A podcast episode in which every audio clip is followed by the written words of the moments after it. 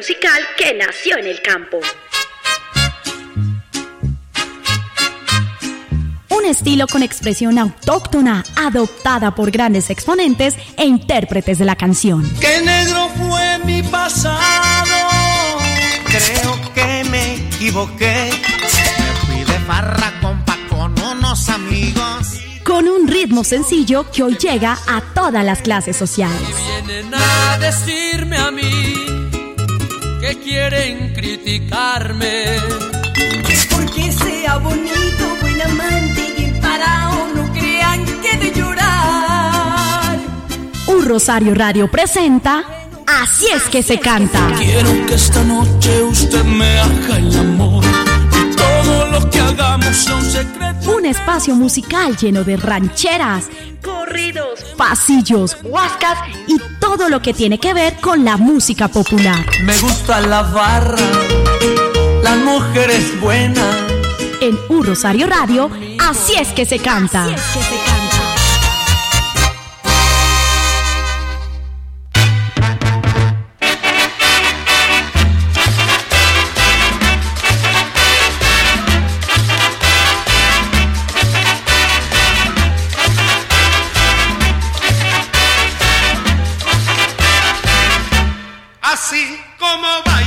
Así como baila. Hola, hola, internautas de Rosario Radio. Una vez más estamos aquí para compartir con ustedes este espacio de 60 minutos donde eh, hablamos de la buena música, donde queremos conocer un poco más de la vida de los artistas que día a día y año tras año siempre nos están dejando esa huella musical para nosotros pasarla muy, pero muy, pero muy bien.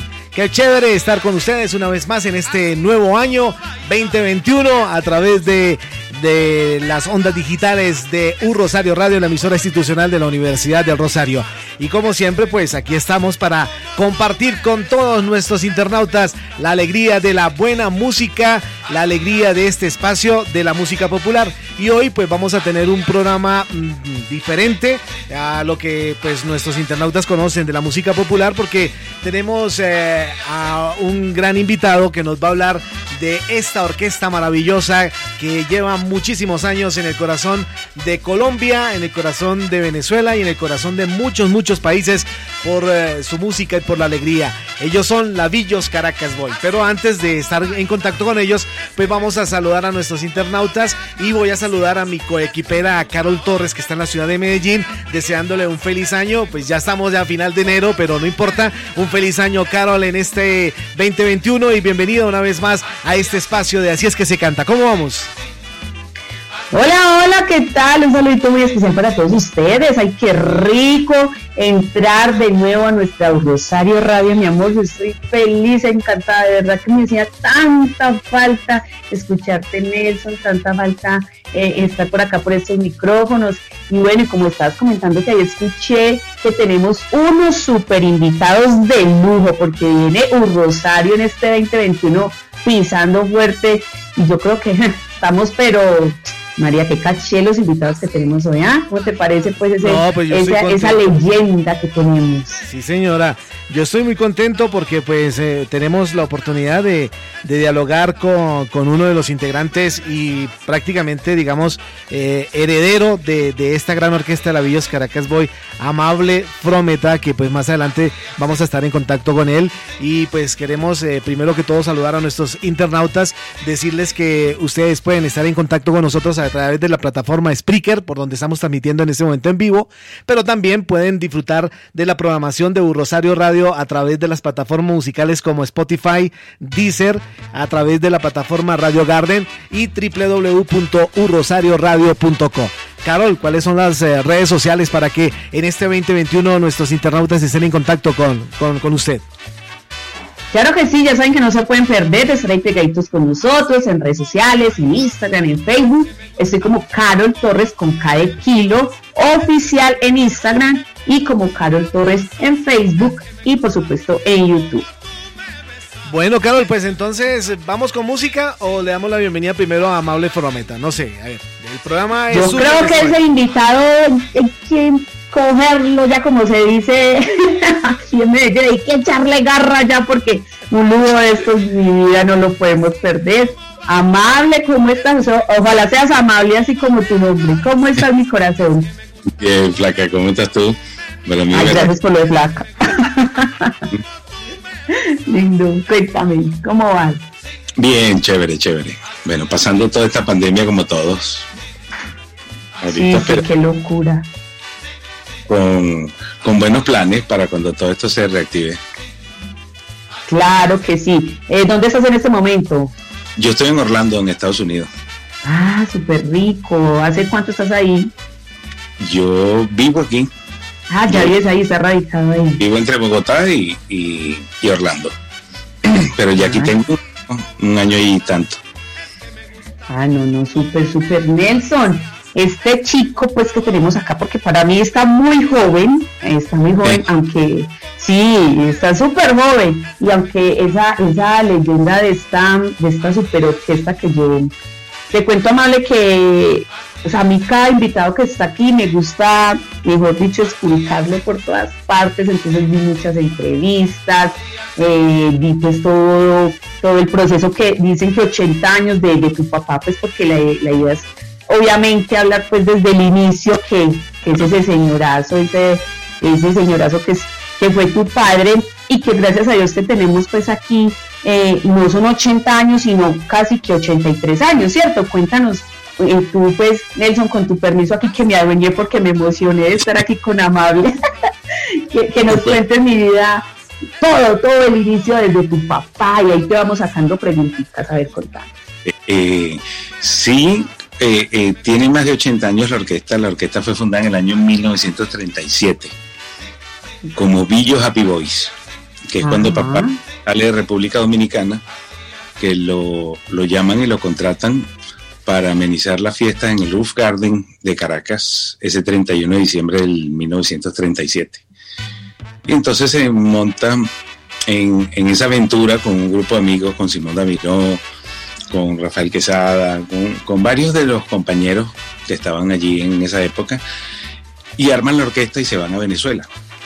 Como al salir de República Dominicana se llamaba Santo Domingo Jazz Band, y el régimen de ese momento lo obliga a que se llamara Ciudad Trujillo Jazz Band. Una vez llegan a Venezuela, ocho días de navegación, él viajó en, un barco holandés, en las bodegas de, carbón de un barco holandés. En aquella época no habían los recursos. Pues. Papá estudiaba medicina y, era un simple estudiante de medicina en esa época que no contaba con los recursos para poder financiar un viaje hacia Venezuela. Entonces, lo hacen, se vienen en las bodegas del, barco carbonero, hacen una primera parada en Curazao, que es donde hacen un par de bailes, y allí compran los primeros uniformes de la Villa Happy Boys. Que cuando la orquesta llega el 31 de diciembre a Venezuela, los hermanos Sabarce, que eran los empresarios que lo habían contratado, le dicen a papá Villo, eh, la orquesta no puede llamarse aquí Ciudad Trujillo Jazz Band, porque el dictador y el gobierno venezolano no tenían muy buenas relaciones. Digo, si hacemos esto, esto va a ser un fracaso. Entonces, él, esculcando en la historia de cómo habían llegado, cómo había estado el viaje, se entera que tenían ocho días metidos en una, en una bodega de un barco carbonero, comiendo naranja y banano. Y, así pasaron esos ocho días hasta llegar a Curazao, pues, hasta después de realizar la primera la primera presentación. Entonces él le llamó muchísimo la atención. Él dice, ¿cómo es posible que ustedes después de tantos días metidos en una bodega salgan con esa alegría y lleguen con esa alegría? Dice, vamos a cambiarle el nombre a la orquesta, pero le vamos a poner la orquesta Billo Happy Boys, los muchachos alegres de Billo, puesto que en ese momento le llamó, como te dije, la atención muchísimo, que, que mantuviesen ese, ese espíritu, ese ánimo para trabajar esa misma noche. Y allí es donde se nombra la orquesta Billo Happy Boys. Después de tres años, de dos años, papá sufre de tifus y lo desahucian los médicos, dicen que no tiene, que no tiene salvación, se disuelve la orquesta y papá pasa un año enfermo hasta que en el año 1940 eh, reaparece nuevamente en los escenarios y funda lo que viene siendo la Villos Caracas Boys con ese nuevo nombre, ya que estaba radicado en Venezuela. Y es allí cuando comienza la historia de Villos Caracas Boys el, el 31 de agosto de 1940. Amable, eh, cuando Villos eh, ya tiene la idea de crear este grupo, ¿cuál fue la influencia musical para, para crear la Villos Caracas Boys y por qué se, se, se, arrancó desde un principio con este género musical o tenía en su mente otro, otro ritmo musical o ya desde, desde que se formó la, la orquesta y de que él tenía en su mente eh, decir yo quiero hacer este tipo de música para que la gente disfrute, baile, goce. Eh, ¿Cuál, cuál, cuál fue ese proyecto, ese trayecto para llegar a los Villos Caracas Boys? En República Dominicana papá era un jazzista natural y le encantaba la música clásica. Él, de hecho, en eh, la música en su vida nace porque en, República Dominicana es materia, la música es materia obligatoria en, el bachillerato y en, la, y en la primaria, hasta la universidad. Y entonces papá tenía un grupo de música de jazz para tocar en las fiestas de, República Dominicana. Y comienzan a tocar el merengue de pambiche dominicano en las fiestas como estudiante, o sea, mataban su tigrito, digámoslo de esa manera. Y entonces allí, cuando él llega a Venezuela, es la primera vez que sale de República Dominicana el merengue dominicano, y, y, en Venezuela la primera vez que se interpreta un merengue dominicano. En el momento que papá llega, por supuesto, la gente quedó loca porque nunca habían escuchado ese ritmo, pues. Y él siempre contaba una anécdota, él decía, yo no sé si a mí los venezolanos y el público me enseñaron a tocar o yo los enseñé a bailar mi música. De hecho, que, en, ese, en ese matrimonio que tuvo con el pueblo venezolano, nace ese estilo de billo, que es muy peculiar, pues, porque desde el momento que tú escuchas dos, tres notas de un tema de la orquesta, ya tú sabes que es la orquesta. Puesto que fue un ritmo totalmente aparte y, un estilo de interpretar las canciones totalmente diferente de las orquestas de esa época, pues, que las que llevaban la bandera eran la, orquesta Casablanca, eran los grupos cubanos de salsa de son cubana. Entonces él hizo una mezcolanza allí, él sacó su, su híbrido de esa influencia que, que había adquirido a través de estas orquestas de esa época. No, súper, súper, qué historias tan bacanas, Nelson, de verdad, porque como siempre en Rosario llegamos eh, eh, amable más allá de, lo que las personas escuchan y ustedes de verdad que, me atrevo a decir que tu padre fue un genio, un genio de la música, para mí creo que el mejor arreglista de, esta música bailable porque eh, con esta música se enamoraron muchas personas, bailamos acá en Medellín delicioso, yo creo que yo nací por culpa de una de sus canciones, las canciones de tu papá. Porque deliciosas, esa, esa Juanita bonita, esas, esas canciones así tan ricas que todavía uno se las goza, ¿cierto? y bueno, y vamos con música, porque es que también hay que ponerle música y ambiente a este enero que fue tan difícil desde, desde ese diciembre tan triste que tuvimos, pues triste entre comillas, porque gracias a Dios estamos con vida y salud, pero tan difícil. La tristeza se lleva en el corazón realmente. Exactamente. Fin de año diferente y un año totalmente diferente, pero tiene sus pros, sus contras. Ahora nos vas a contar cómo, cómo pasaste este diciembre con esta pandemia y con todo, y qué, y qué has pensado para este nuevo que viene, porque hay que reinventarnos. Entonces, Nelson, vamos con música.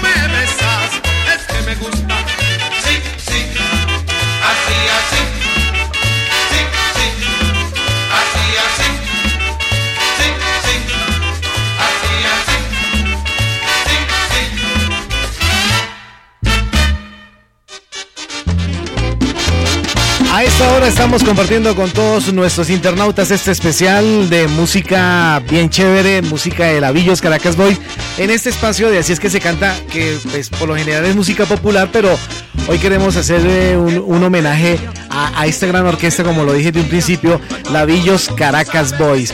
Eh, amable, cuando, cuando se creó esta orquesta, eh, se creó con el fin de llegar a las malta, a, las digamos altas alcurnias de Venezuela, de que la gente fuera a bailar con etiqueta, que se presentara bien, o estaba destinado también para el pueblo en general. Mira, te cuento que cuando comienza este proyecto no había ni siquiera la intención de quedarse en Venezuela, de parte de papá. Eh, ya como le dije a Carol, papá estudiaba medicina en esa época. Y desde el momento que llegó a Venezuela, lo cautivó e inmediatamente comenzaron las presentaciones. Inmediatamente comenzaron a contratarlo.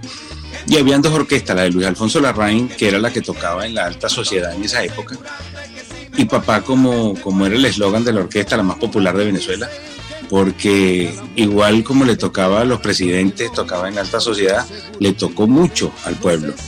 Es cuando realmente comienzan, recuerda que en Venezuela eh, se venía en esa época de la dictadura de Juan Vicente Gómez, donde estaba prohibido todo, no se podían reunir más de tres personas, no podía haber fiestas, no podía una cuarentena eh, de ese tipo.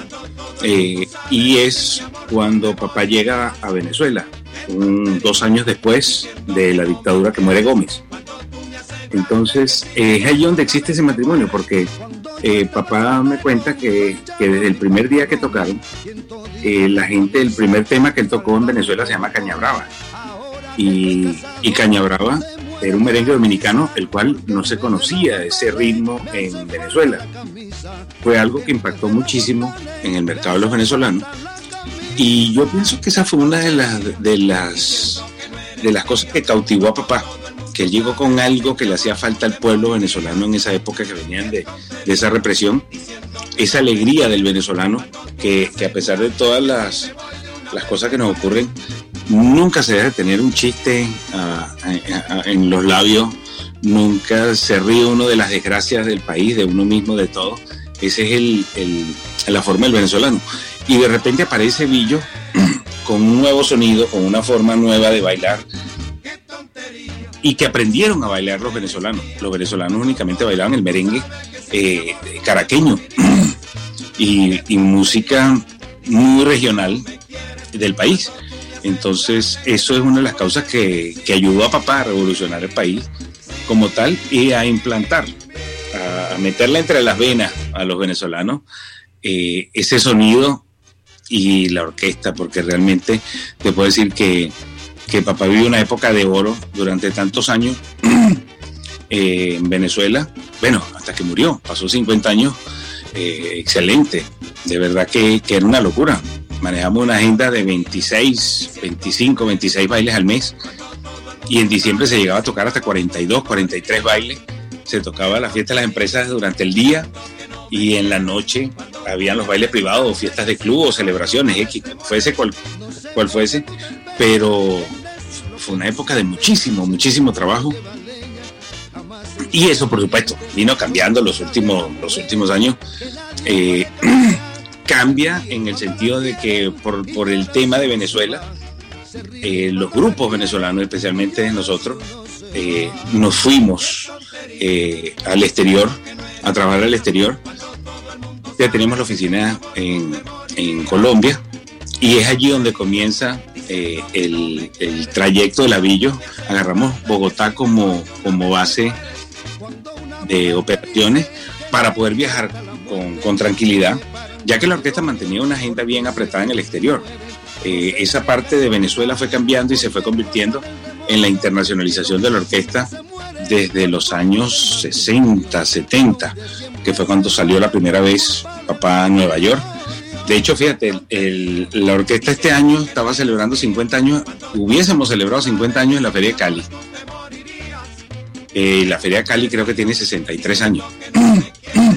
ya la orquesta eh, tendría 50 años, 52 años yendo a la Feria de Cali.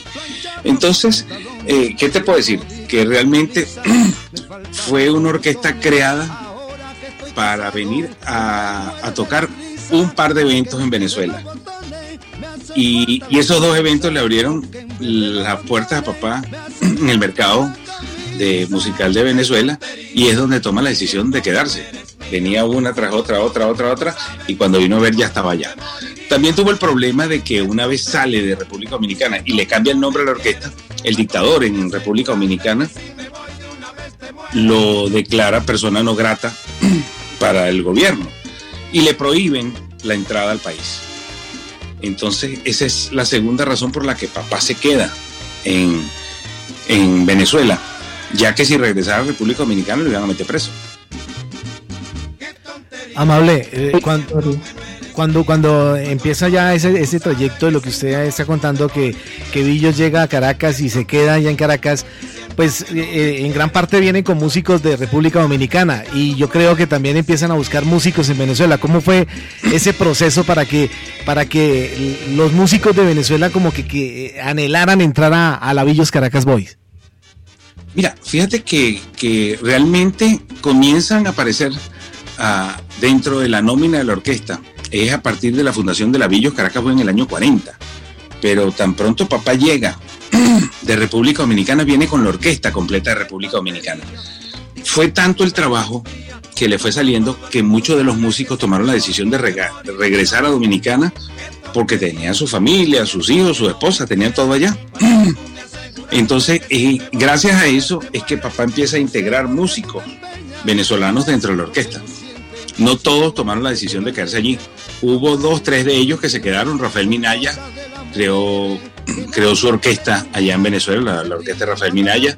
Eh, Simón Damirón, que fue el creador del piano merengue, era el pianista de la orquesta en esa época, viaja a Puerto Rico, se casa en Puerto Rico y se dedica a su, a su, a su tema con, con su piano y, y su estilo pues de merengue dominicano a su manera y así como él otros que se quedaron trabajando en la sinfónica que hicieron ca- carrera hicieron vida en Venezuela pero es realmente esa la razón por la que empiezan a integrarse los músicos venezolanos a Lavillos porque papá ya no iba a traer músicos de- de Dominicana.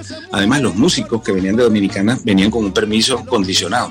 Si se quedaban más del tiempo, les prohibían la entrada al país.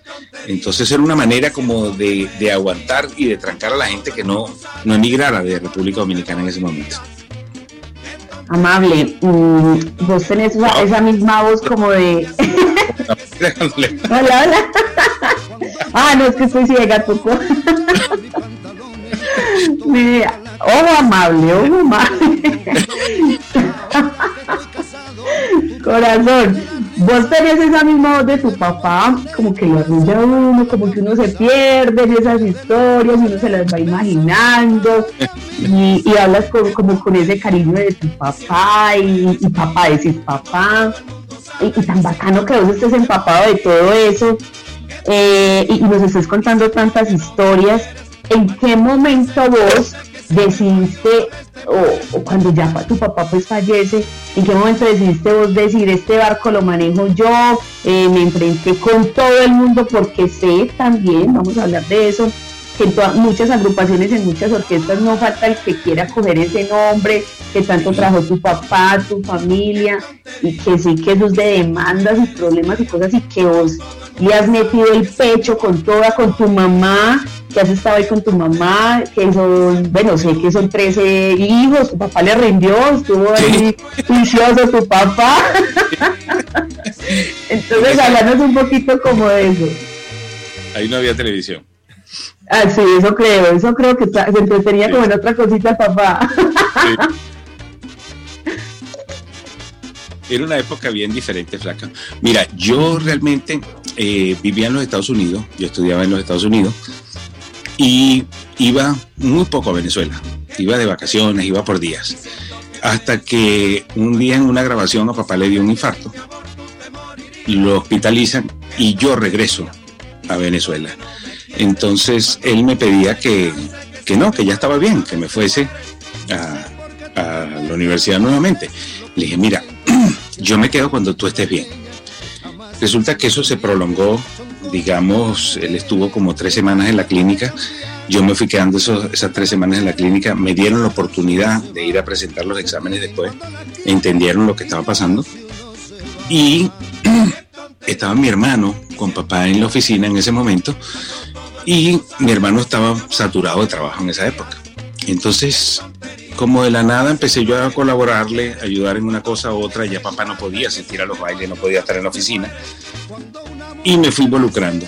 Viajé a Estados Unidos, terminé mis exámenes aquí y regresé a Venezuela.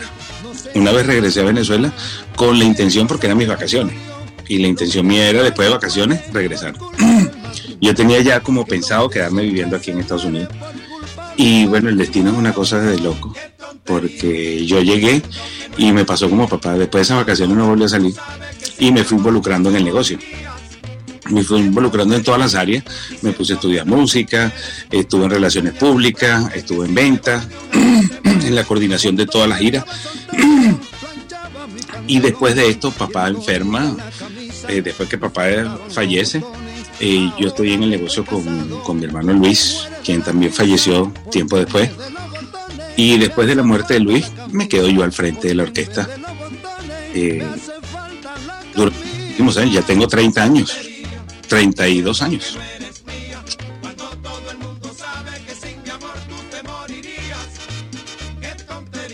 Bueno, bastante tiempo, bastante tiempo y, de verdad que creo que, has hecho muy bien el trabajo, has hecho muy bien el trabajo. Eh, lo que te decía pues de enfrentarte a tantas cosas que, como músico y como orquesta mundial, porque ustedes los conocen hasta en China, eh, lo has hecho muy bien, ¿verdad? Que te felicito. Y qué tontería, qué tontería. Vamos a escuchar, qué tontería. Qué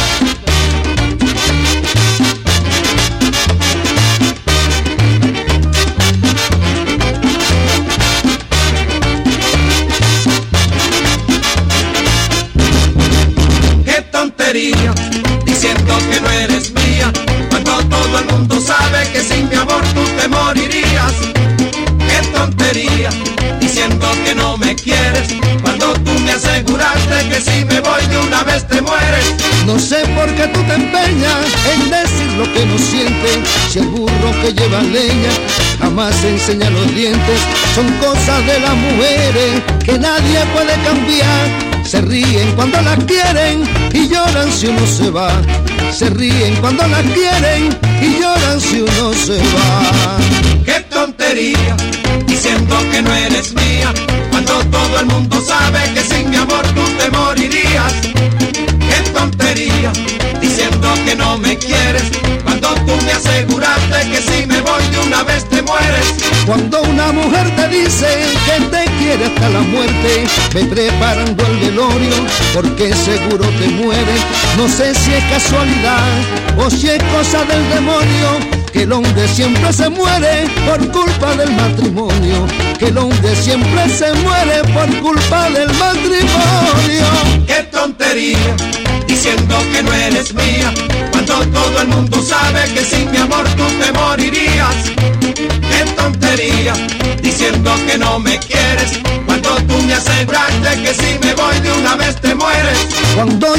soltero, planchaba mis pantalones y en todita la camisa me faltaban los botones. Ahora que estoy casado, tú te mueres de la risa, porque en vez de los botones me hace falta la camisa, porque en vez de los botones me hace falta la camisa. ¡Qué tontería! Diciendo que no eres mía, cuando todo el mundo sabe que sin mi amor tú te morirías. ¡Qué tontería! Diciendo que no me quieres, cuando tú me aseguraste que si me voy de una vez te mueres.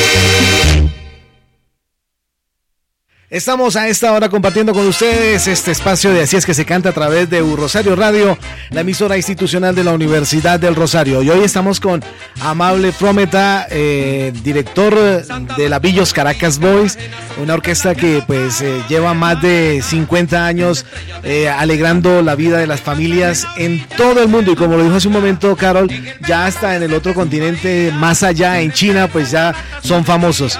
Eh, amable, yo quiero eh, preguntarle eh, las letras de la música de la Villos Caracas Boys, ¿quién se encargaba de, hacer estas composiciones, de esos arreglos musicales? ¿Los hacía el señor Villos o, tenía un grupo donde se reunían y decía, bueno, vamos a hacer esto y aquello? Y otra y otra y otra cosa, ¿cómo empieza la Villos Caracas Boys a, integrarse con Colombia y especialmente con canciones dedicadas a, ciertas ciudades de Colombia. Eh, ¿cómo, ¿Cómo llega eso? ¿Cómo se empieza a enamorar Villos de Colombia y a, rendirle ese homenaje a, esas ciudades a través de su música? Mira, te cuento que papá va a Colombia eh, la primera vez, va a unos carnavales en Barranquilla donde conoce a, donde conoce a Pacho Galán. De hecho, esos carnavales fueron cuatro días, cuatro días de baile. Y, el papá no va contratado por ningún empresario a Colombia. Papá va como empresario a Colombia. renta la caseta, eh, renta una caseta ya en los carnavales, monta los bailes con Pacho Galán. y es de allí donde nace esa gran amistad entre papá y Pacho Galán. Esa es la primera vez que papá va a Colombia en el año 62, unos carnavales del año 62 a Barranquilla. Y de allí comienza esa gran amistad donde se iban a Valledupar. Muchísimo, todos los años papá viajaba, o cuando iba a Colombia, por lo general eh, eh, compartía muchísimo con Pacho y con Lucho. Y te puedo contar de que eran cosas, reuniones que amanecían y ahí compartían música y agarraba papá la guitarra, el otro agarraba el piano, papá el piano y el otro la guitarra y buscaban. Y empezaban a intercambiar música entre ellos dos. Eh, papá siempre dijo y que, Colombia, Colombia fue nuestro segundo, es nuestro segundo hogar, como siempre digo. Eh, papá dice, el país donde la orquesta eh, ha tenido más éxito desde que yo salí a Venezuela de Venezuela al exterior ha sido Colombia. y por supuesto eso ha ido creciendo porque hemos tenido la, dicha y la gracia de poder viajar por mucha parte del mundo y, y ver el cariño y la admiración que le tiene la gente a la orquesta. Pero Colombia siempre tuvo esa magia para papá. Yo recuerdo que nosotros, ese siempre fue mi amigo. Eh, él y yo éramos, a pesar de, la gran diferencia de edad, eh, compartíamos muchísimo, hablábamos muchísimo. Y yo recuerdo que yo un día le comento a él, eh, yo me enamoré de Colombia, de Bogotá, a los 15 años, 14 años que fui la primera vez. Y recuerdo que yo tenía una gran amiga que un día conversando me dice, oye chico, tú sí vas a Bogotá. Y le digo, es que esa ciudad me encanta, ¿verdad? digo, si yo tuviese que salir a Venezuela en algún momento, yo me voy a vivir a Bogotá. Y efectivamente, yo tenía 30 años que no la veía a ella. Nos conseguimos en, en Barcelona, España, el año pasado, en la gira, y me dijo, oye, amable, de verdad que cumpliste lo que dijiste. Hace 30 años me dijiste tú que si te ibas de Caracas te ibas para Bogotá. Y así lo hice, realmente. Eh, yo pienso que eso es, eh, hay una, una, afinidad entre, entre Colombia y, Venezuela. Lamentablemente ahorita medio requebrajada, pero eh, sigue esa hermandad del venezolano y el colombiano y por supuesto la hermandad musical la crearon. Recuerda que papá es el que internacionaliza la música de Pacho Galán, la saca de Colombia y la lleva al exterior, la lleva a Centroamérica, la lleva a Estados Unidos, la lleva a Europa. Entonces allí nació esa, esa gran amistad. Fíjate que había una, una señora que siempre que se iban allá a la casa de Pacho, había una señora que le invitaba, a papá le encantó la butifarra. Y esta señora hacía una butifarra en la casa de Pacho que la hacía especialmente para Pacho. Entonces comenzaron a, ir y siempre llamaban a la señora para que hiciera la butifarra. Es de allí donde nace el tema de la butifarra de Pacho.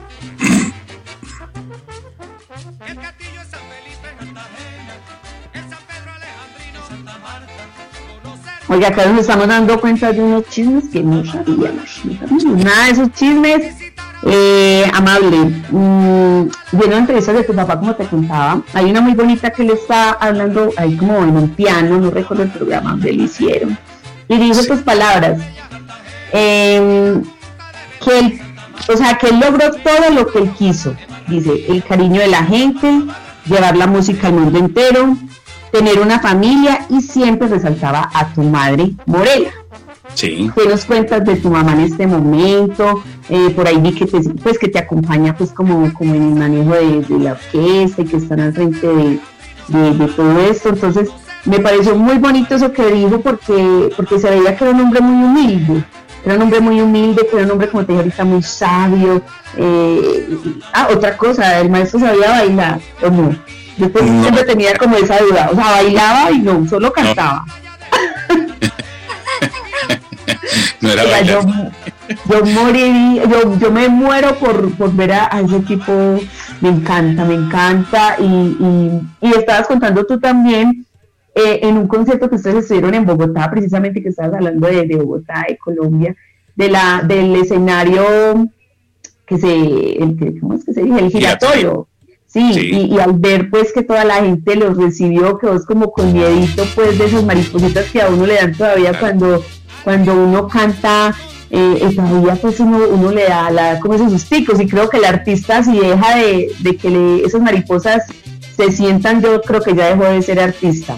Pero entonces volviendo al tema un poquito de tu madre, contanos de tu mamá un poquito, cómo está, qué te ha pasado, contanos. Mira, mamá está muy bien, gracias a Dios. Mamá está aquí conmigo aquí en Estados Unidos. Ajá. Fíjate que ella, eh, fuimos, nosotros comenzábamos la gira de los 80 años en Colombia. Yo tengo como cábala que siempre las giras comienzan en Colombia y terminan en Colombia. Ajá. Eh, siempre, siempre, de los últimos 30 años, siempre hemos arrancado todas las giras en, en Bogotá específicamente. Y entonces ella viajó para un concierto que hicimos en un teatro en el mes de diciembre. Viajó con una hermana de ella, estuvo en el concierto y yo me la traía a pasar unos días conmigo aquí. Venía a, a pasar unos 15 días en Estados Unidos mientras yo seguía para Europa yo la dejo aquí en, en Estados Unidos, me voy a los carnavales de Tenerife y es allá donde me agarra el tema de la pandemia. Entonces cuando yo regreso ya no había forma, ella quería regresar a Venezuela, no podía regresar y bueno, tomamos la decisión de que se quedaba aquí conmigo. Y aquí la Pero tengo. rico, pero rico ahí con la mamá en la casa, delicioso. Cierto que eso le pide a la vida, desde que la mamita esté al lado, qué rico. Sí, señor. Y fíjate que, que de papá, esa entrevista que tú viste, eso fue en la casa de nosotros en Margarita, en el Ah, estudio. esa era la casa, sí, donde está el piano, que él habla mucho, que Piano que- Col grande. Sí, Entonces, eh, yo te puedo decir, papá y yo eh, compartíamos mucho, hablamos muchísimo. Y él siempre me hizo saber, eh, ese, me transmitió esa inquietud de él, ese amor que él siempre sintió por mi mamá. Y él me decía, mira, yo he pasado y he tenido y he hecho en este mundo lo que tú no te imaginas. Hasta que llegó la negra, como le decía él. Cuando llegó la negra, se acabó. Entonces, te puedo decir, después de cuarenta y tantos años juntos, eh, yo recuerdo muchísimo, o sea, papá era de los hombres que ni siquiera, ya, ya no se iba de viaje, sino, sino viajaba con mi mamá. O si se iba, se regresaba a los dos, tres días. desesperada por la mamá. Era una, era, era una pareja de verdad, unos novios de 15 años, hasta el día que mi papá le dio el ACB. Eh, yo recuerdo que se jugaban mucho, se, mucho cariño, ¿sabes? En mi casa y en mi familia siempre crecimos con ese cariño, con ese, con ese roce de papá. Papá yo nos damos besos 10 veces al día. Si yo bajaba el cuarto, lo veía, le daba un beso de bendición. "Eh, ¿Para, qué, ¿Para dónde vas? No, voy a salir. Y regresaba bendición. Mira, ¿cómo te fue? Eh, había esa, esa afinidad, ¿no? De, de familia yo, yo pienso que, que, y se lo agradezco a la vida que me bendijo con una familia tan bonita, con unos padres tan chéveres, porque son bien chéveres los dos. O sea, mi mamá y yo somos panas, como decimos nosotros. Somos panas del alma, ¿no? No hay ese distanciamiento entre nosotros. Y, y él me enseñó, perdón, eh, ese amor. Era un hombre que de verdad daba la vida por esa señora. y, era un amor único, único, de verdad. Hay una canción que él escribió que se llama Cuando estemos viejos. Ajá, eso te iba a decir. Esa canción la escribió. Y nosotros, ponte tú, estábamos en la playa, ya estábamos en la casa de la playa, en República Dominicana o en Margarita, donde estuviésemos. En todas las casas tenía un estudio con su piano. Y era como una, como, algo de ley, que salíamos de la piscina al final del día y todo el mundo iba a terminar en el estudio donde el papá agarraba el piano, cantaba y venían amigos y otro agarraba la guitarra. Y, y siempre era esa canción. Siempre comenzaba y cuando estaba emocionado le dedicaba esa canción a mi mamá. O sea, no hubo un, momento que yo te diga, bueno, estuvimos allí y no la tocó, no la cantó. Eh, de verdad yo admiro ese, ese amor y ese, esa unión que mantuvieron ellos durante tantos años. Amable, una, una cosa que pues en este momento eh, llega a mi mente es cómo, cómo la Bellos Caracas Boys eh, ha influenciado a los jóvenes de hoy en día. Recuerde que la música pues ha dado un giro de 180 grados y ya pues eh, lo que llaman música, otros no la llaman música, sino es, bueno, es un desorden total, pero, pero ustedes como Bellos Caracas Boys, como orquesta, ¿cómo han influenciado para que los jóvenes sigan disfrutando de esas letras, de esa música, de esas canciones que realmente pues como dijo Carol hace un momento, el papá y la mamá de ella algo tuvieron que hacer para que ella estuviera aquí a través de esa música y que los jóvenes hoy en día sientan esas letras, sientan esa música y se enamoren con esa música. Mira, yo te cuento que, que de verdad para nosotros no ha sido difícil el llegarle al público joven. En el caso de Colombia, así como Carol, como puedes haber sido tú, una inmensa masa de colombianos fue criada y le dieron tetero escuchando la villa. Entonces es algo que, viene en tus genes y es algo que viene de toda la vida. Eh, la gente siempre decía, ah, mira la música de Navidad. No hay, no hay una casa que no tenga un disco de, de en Navidad y que no se escuche en Navidad la Billo en cualquier lugar colombiano o de Latinoamérica. Entonces, eso nos ha permitido realmente el hacerlo. Y los países, porque son tantos los años que venimos yendo desde, desde los comienzos de la orquesta a tantos países que los muchachos han crecido escuchando. Ya esta es la, vamos a entrar en la quinta generación que, que la le ha tocado a la humanidad. Entonces, esto viene de, de, los padres, de los abuelos, de los bisabuelos. Hay amigos que, que hoy por hoy comparten conmigo y viajan con nosotros vamos a España y se han presentado a España, van a República Dominicana, van al Caribe. Eh, nos acompañan en la gira porque les trae tan gratos recuerdos y ellos dicen, mira, ¿te acuerdas cuando nosotros éramos unos, unos bebecitos y como le dicen ustedes, unos gamines echando broma en toda la fiesta y teníamos 7, 8 años y hoy por hoy, mira, estamos aquí con papás, nietos, abuelos, todo el mundo eh, son fiestas inolvidables. En Venezuela el 31 de diciembre lo hacíamos en el Hilton durante 25 años. Y esos 25 años todavía conservamos esas amistades, o muchas de esas amistades de esa época, porque papá siempre decía, el 31 de diciembre es para pasarlo en familia. Entonces nunca aceptó un contrato fuera de Venezuela, porque él decía, los músicos deben recibir el año con su familia. Entonces eh, crecimos mucho porque hubo gente que desde el comienzo, desde la primera fiesta que fueron el 31 de diciembre, esa, esa fue bautizada la mejor fiesta de Venezuela, el 31 de diciembre en el Hilton. Entonces, eso, la gente se mataba. Una vez abrían, abrían la, la venta de eso, antes no había las tiqueras, antes la gente tenía que ir al hotel a comprar las entradas y a ver un mapita, cuál era la mesa que tú querías, y todo el mundo quería estar cerquita donde estaba sentado Villo, donde lo pudieran ver, donde pudieran ver la orquesta. Entonces crecimos con eso y realmente hubo mucha gente que nos convertimos en grandes amigos y, hoy por hoy te digo que son hasta parte de mi familia. Esas amistades que, que nos conocimos cuando yo tenía 7 años, 8 años y 30 años, 40 años después seguimos siendo amigos y seguimos compartiendo. De hecho ellos viajan muchísimo a Colombia. Cuando estamos en Colombia, que es lo más cercano que han tenido, eh, van a Colombia, fueron con nosotros a las Islas Canarias, han ido por nosotros por Centroamérica. Eh, somos, hemos creado una familia realmente de, amistades y de seguidores de la orquesta, que me sorprende porque, eh, como te digo, son gente que viaja a cualquier parte del mundo. Ahorita, nosotros dentro de esta gira teníamos, yo estaba negociando Australia y ya había un grupo de 28 personas de Colombia que se iban con nosotros a Australia. Conmigo son 29. ¿Ah? Conmigo 29. no me vas a dejar amable, por favor, no me vas a dejar. A Nelson sí, sí déjalo. Nelson es muy cansón, yo no, yo no. A mí sí me Tú pides permiso que te, nombramos ahí, te buscamos algo que hagas ahí. Cualquier cosa, yo les llevo la agüita, yo les yo cualquier cosa me ponía a hacer. Perdón. Bueno, a mucha gente le sacan películas, le sacan series, a grandes, a chiquitos, a lo que sea. Cuando viene la serie, pues, o la película, pues, de, ustedes, que sí se merecen uno conocer toda la historia de él. Cuéntame el chisme. Hay un documental que, hizo la, la, compañía de cine venezolana, se llama El Cantor de Caracas, que eso lo hizo la compañía Cinesa. Y se hizo una película en Venezuela. En este momento se está grabando una película en República Dominicana y con, este grupo, que son un grupo muy fuerte de cine de República Dominicana, tuvimos el contacto con la gente de Netflix. Entonces, eh, se está formando todo el proyecto, ya se hizo un anteproyecto y ahora vienen unas pruebas y la aprobación para poder hacer la serie de Netflix con, de la vida de Billo.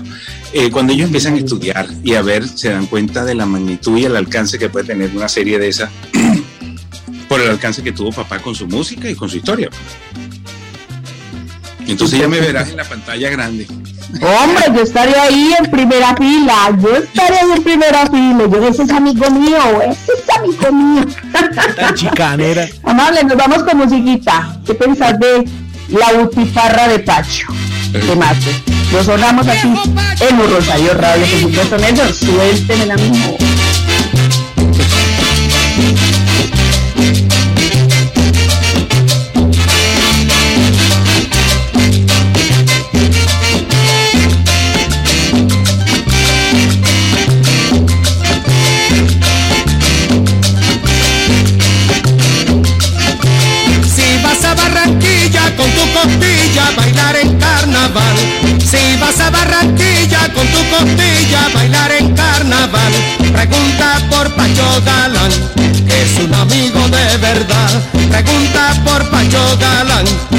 Siempre vive en soledad. La butifarra de Pacho, la butifarra, Galán, la butifarra de Pacho, la butifarra,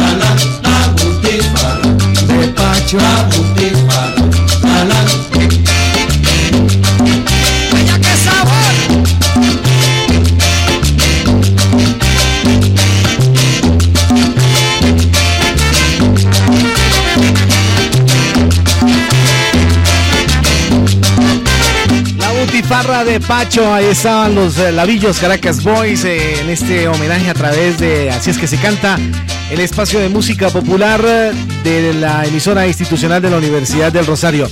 Amable, eh, vamos a hablar de una canción que impactó mucho a los hinchas de un equipo aquí en la ciudad de Bogotá como es Millonarios. ¿Cómo nació esa canción Millonarios será campeón? Sé que venía de de, digamos, era como un fit de otra canción, pero de un equipo de béisbol, creo que era de Venezuela, y tomaron más o menos la letra, es lo que yo tengo entendido, y crearon Millonarios será campeón. ¿Cómo fue esa, esa, esa historia para que los hinchas de Millonarios tomaran como himno esta canción? Mira, fíjate, eh, todo eso nace cuando eh, la orquesta, o sea, papá, en Caracas en ese momento nacen los dos principales equipos de béisbol de Venezuela. Siguen siendo, los llaman los grandes rivales. Y eran los Leones del Caracas, que en esa época era la cervecera Caracas, y en una zona que se llamaba Los Magallanes, se llaman Los Magallanes de Katia, un grupo de empresarios crean el equipo Magallanes. Ahí en esa zona se reunían todos, los amigos, músicos, eh, peloteros, eh, habían los fines de semana, se reunía muchísimo allá y había una laguna muy linda. Y entonces la gente iba con las familias ahí a, compartir. Y papá se hizo muy amigo de los dueños del, Magallanes. El, Magallanes sale de, de Caracas y lo llevan a otra población, al estado Carabobo. Y queda Cervecera Caracas, que son hoy por hoy los Leones del Caracas. Papá siempre fue seguidor y, amante, pero una locura con, con el Magallanes. Y en uno de esos viajes a, Colombia, lo invitaron también y, compartió. él no era muy fanático del fútbol, pero sí tuvo muy buenas amistades dentro del equipo de Millonarios. Y como todas esas cosas, él era un hombre muy, muy pilo con esas cosas de, los temas y las poblaciones y adaptar un tema para Venezuela y otro para acá. Entonces eh, le pegó al dedo, le cayó como de anillo al dedo el, tema millonario. Y es cuando adapta las letras de Magallanes será campeón, que fue el tema que le hizo el equipo de béisbol, lo, lo adapta a Millonario será campeón. De hecho, eso se convirtió en un, en un himno. Fíjate tú que, que en la época cuando papá sacó el tema, fue la última vez que quedó campeón millonario. Y después de eso, eh, hace como cinco años, más o menos, cinco o seis años, que ganó Millonarios, quedó campeón otra vez. Yo estaba con, la junta directiva del equipo, estábamos allí y ya teníamos planeada eh, el hacer el baile de celebración. Y el gerente en esa época, creo que era un muchacho apellido Arango, eh, por cábalas y cosas dijo que no, no, no, no, nosotros no podemos contratar ni podemos hacer nada de esto. Yo le dije, bueno, mira, entonces ese mismo día viajábamos nosotros y, el papá de él fue gran amigo de papá y le dijo, ¿tú, sabes, tú sabías que la última vez que Millonarios quedó campeón fue cuando Villo sacó ese tema. Y él dijo, no, papá no lo sabía. Y le dijo, bueno, si tú crees en la cábala, deja que la orquesta se presente en el estadio en ese día, que era la primera vez que se iba a presentar una orquesta en el campín. Y ellos no lo aceptaron resulta que cuando gana Millonario en ese momento, yo estoy en el, en el hotel y me llama el gerente y me dice, estaba Fernando, y Fernando me llama y me dice, amable, necesito que me traiga la orquesta ya. Y le digo, flaco, si hubiésemos hablado una hora antes, estuviésemos allí, ya la orquesta está volando y va a regreso a Venezuela. No pudimos hacerlo, pero eso, a modo grosso, el, el tema, que eso fue una adaptación de ese tema de del equipo de béisbol venezolano. Bueno, no, súper las historias deliciosas. Yo por mí me quedaría aquí hablando todo el día, escuchándote, riéndome, porque hablas delicioso y, y no sabíamos pues tantas historias y de tantas canciones, cuántas cosas no hablan detrás. Entonces, mi vida, no. Cuando regrese a Medellín, me comprometo que los voy a visitar allá a la radio. Ay, donde no vaya. Es que, es que estamos separaditos, pero nos tenemos que encontrar para tomarnos el cafecito aquí en Medellín. O el roncito ahí bien rico, ¿para qué? Es que yo soy tan tímida que tengo que tomar unos roncitos para poder hablar. Eso no se ría, que usted sabe que es verdad. Yo soy muy tímida. Amable, mi vida. en nombre mío, en nombre mío, en nombre de Rosario Radio, en nombre de de Colombia, en nombre de Medellín, de Bogotá, del mundo entero, queremos darte infinitamente las gracias. Las gracias por no dejar pasar a la historia a ese gran hombre que fue tu papá. Gracias por darnos tantas alegrías con esas canciones a Colombia, Venezuela, hasta China, como lo dije ahorita. Gracias por esas historias tan bonitas y por no dejar ese, morir ese nombre, Los Villos Caracas Boy, que permanecerá por muchos, muchos años, mejor dicho, hasta que tengamos nietos, bisnietos, lo que sea. A Erika Quintero quiero darle las gracias porque gracias a esa personita, esa crespa hermosa que conocí aquí en Medellín, pues te tengo aquí en el Rosario Radio. Así que te mando muchos picos, muchos abrazos, saludos a la mamá, saludos a todo el equipo de, los villos, a cada uno de ellos. Y no se le olvide pues que yo soy la que les va a hallar el agüita. No te preocupes, mi vida. Cuenta con ello. Amable, muchas gracias de verdad por compartir este espacio con nosotros, eh, deseándole lo mejor y que sigan siendo muchos años más llevando la alegría a muchas familias con su música, con esa alegría que, que la Villos Caracas Boy siempre está transmitiendo. Gracias. Y pues Muchísimas gracias. sigamos disfrutando de la buena música. Aquí está la Villos Caracas Boy para despedir este programa. Muchas gracias a Carol. Carol, gracias. Dios te bendiga. Y pues Gracias, eh, estamos en contacto, eh, Dios mediante el próximo viernes. A nuestros internautas, gracias. Ustedes pueden ubicarlos en Spotify, en Deezer, en la plataforma Spreaker y en www.urrosario Radio. La dirección general de Sebastián Ríos. Les hemos acompañado Carol Torres y quien les habla Nelson Duarte. Amable, muchas gracias. Y aquí está la Villos Caracas Boy para finalizar este espacio de Así es que se canta. Se va para Chao, chao.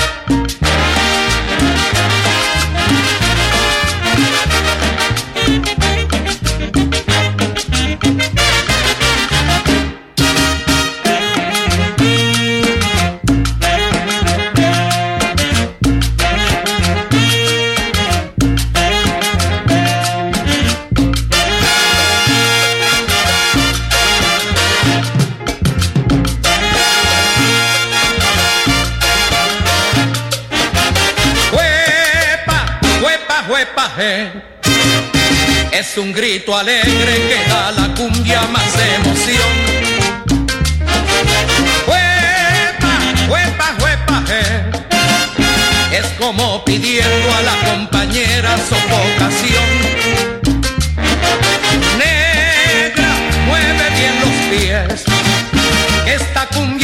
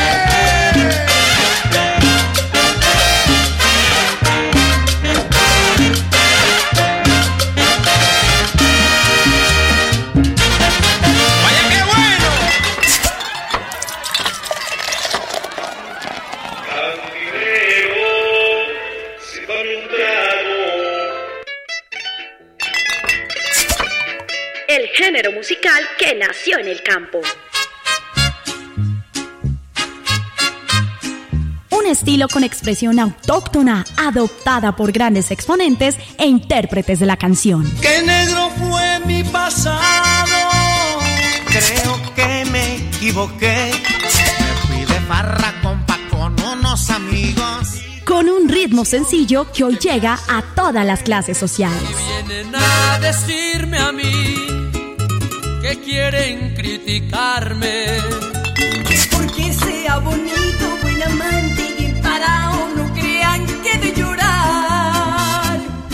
Rosario Radio presenta Así es que se canta. Quiero que esta noche usted me haga el amor. Y todo lo que hagamos sea un secreto. Un espacio musical lleno de rancheras, Corridos, pasillos, huascas y todo lo que tiene que ver con la música popular. Me gusta la barra. Las mujeres buenas. En Un Rosario Radio, Así es que se canta. Así es que se canta.